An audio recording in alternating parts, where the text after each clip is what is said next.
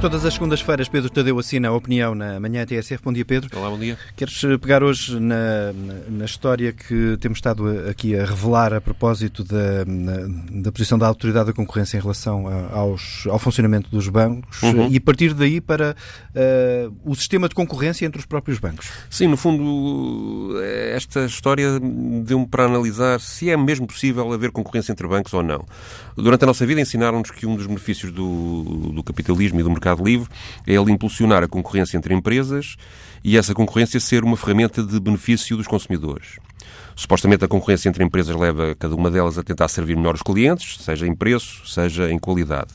E também, supostamente, quando não há concorrência, quando uma ou duas empresas monopolizam um determinado mercado, os preços dos produtos ou dos serviços que essas empresas vendem são inflacionados e a sua qualidade desce. Isso acontece porque os donos dessas empresas em situação de monopólio não sofrem qualquer pressão para diminuir a sua ambição por lucros cada vez maiores. E é para moderar essas situações que os Estados montam sistemas de fiscalização e de regulação. Neste caso, eh, aparentemente, regulação precisamente a mostrar sinais de atividade.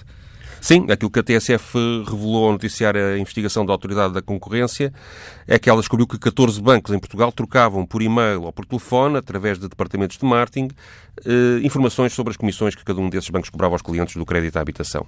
Como todos os bancos sabiam em tempo real o que os outros bancos andavam a fazer, os preços dessas comissões acabavam por não ser estabelecidos em função da concorrência entre os 14 bancos, mas uh, o que em princípio beneficiaria os clientes, mas em, em função dos interesses do, da própria gestão do, do, dos bancos. Pelo contrário, o que aconteceu foi que os preços dessas comissões eram, pelo menos de forma tácita, estabelecidos por acordo entre as administrações dos bancos e daí falar-se em cartel da banca, que neste caso terá acabado por funcionar na relação com os clientes como se fosse um grupo monopolista de mercado. Os bancos, aparentemente, naquilo que é dito ou escrito neste documento, eh, até reconhecem algumas destas práticas. Sim, mas uh, também se defendem dizendo que uh, a informação que trocavam entre si era pública e estava facilmente acessível, o que é uma verdade. Eu lembro-me, a propósito disto, quando nos anos 90 do século passado era repórter no Jornal da Tarde da Capital, de me ter encomendado um trabalho comparativo entre as taxas de juros praticadas pela banca no crédito à habitação da época. Para obter essa informação, que em princípio era pública, mas que todos os bancos recusaram dar-me pela via oficial, não tive outro remédio senão ir a uma dúzia de agências bancárias fingir-me cliente. Hoje já não é assim. De facto, em alguns casos, até podemos fazer simulações na internet sobre os empréstimos que pretendemos. Temos, portanto, uma perversidade do sistema. Em princípio, é bom para o consumidor que toda a informação dos bancos sobre créditos esteja facilmente disponível.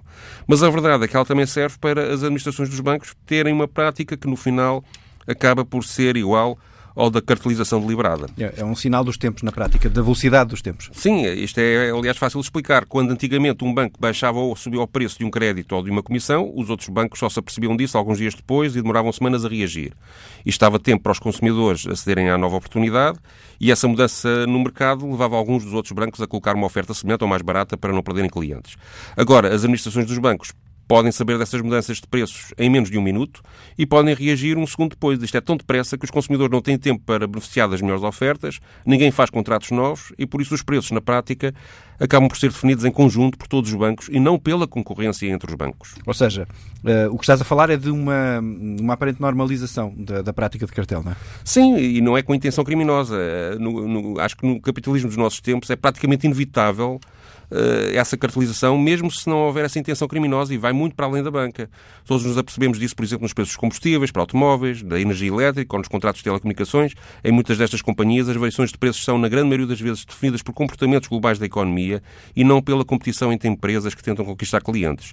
No fundo, todas reagem em uníssono e em conjunto ao comportamento dos consumidores.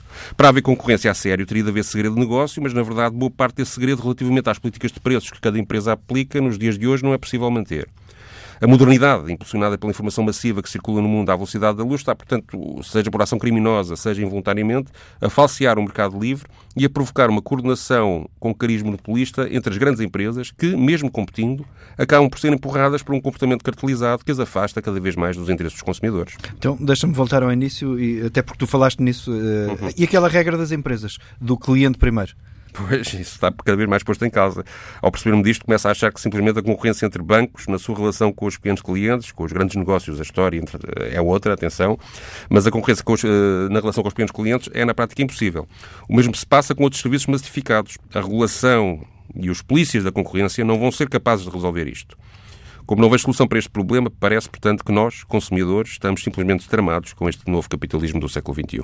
Pedro Tadeu, a assinar a opinião na manhã TSF às segundas-feiras.